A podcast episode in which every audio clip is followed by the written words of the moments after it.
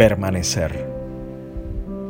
Una palabra que salió de la misma boca del maestro en su lenguaje original, pero que a nuestros días, a través de las traducciones de la palabra de Jesús, llega hoy a nuestros oídos con el mismo poder, con la misma intensidad, con el mismo sentido, con la misma calidad.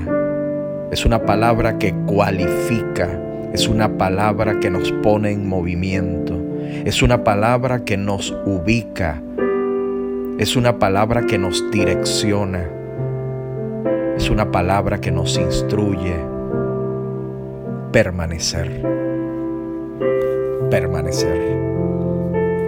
En el Evangelio de Juan, en el capítulo 8, Jesús se dirigió a sus coterráneos, a los judíos, a los que habían creído en Él y les dijo, si se mantienen, si permanecen fieles a mis enseñanzas, serán realmente mis discípulos y conocerán la verdad y la verdad los hará libres. Una cosa es creer, otra cosa es permanecer. Todo comienza con este verbo, creer llega a nuestro corazón, a nuestra vida, a nuestra mente, una confirmación a nuestro espíritu, una confirmación que la palabra que escuchamos la podemos creer, es digna de confianza. Ella misma se revela digna de confianza, se revela como segura, se nos anuncia como una roca firme, como un fundamento firme, como algo eh, que viene desde la eternidad y que transmite estabilidad, permanencia, ella misma, esa misma palabra. Entonces Jesús nos dice a los creyentes que es necesario permanecer permanecer en sus enseñanzas, en lo que comenzó el día que creímos. Partir de ahí se desarrolla unos se desarrollan unos segundos, unos minutos, unos días, unos años donde permanecemos en sus enseñanzas. Y esto no es un permanecer estático, sino es un permanecer que está en movimiento, porque indica eh, profundizar, buscar más, indagar, buscar su rostro. Es el permanecer el que nos hace realmente discípulos. Cuanto más recibimos palabra, más esa palabra nos prueba para que permanezcamos en ella. Para que permanezcamos en ella. Y en este permanecer continúa Jesús, conoceremos la verdad.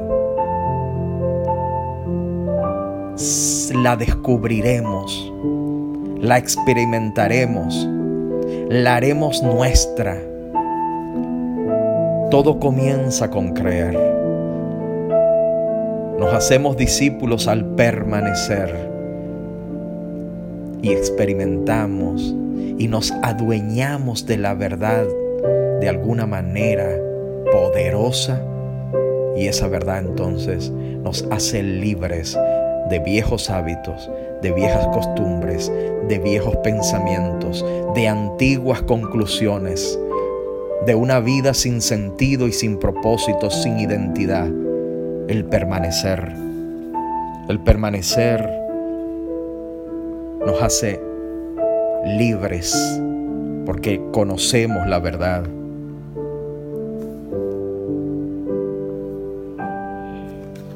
Jesús en el capítulo 15 del Evangelio de Juan nos dice también que Él es la vid, la vid verdadera. Dice que toda rama que en Él no da fruto, la corta, pero toda rama que da fruto, la poda el Padre que es el labrador, para que dé más fruto todavía. Permanecer.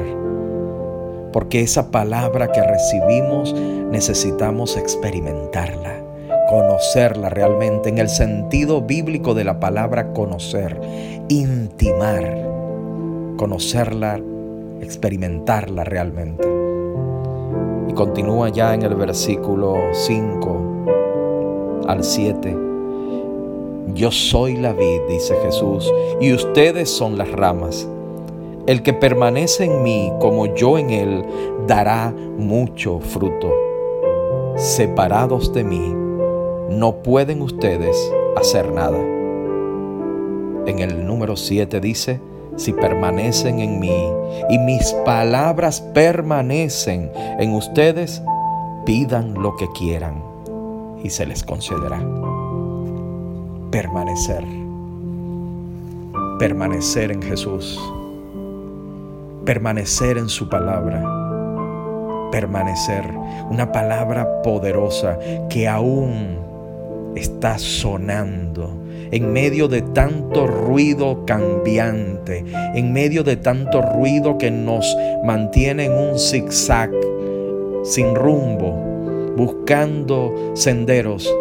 Esta palabra permanecer se convierte en una lumbrera para nuestros pasos.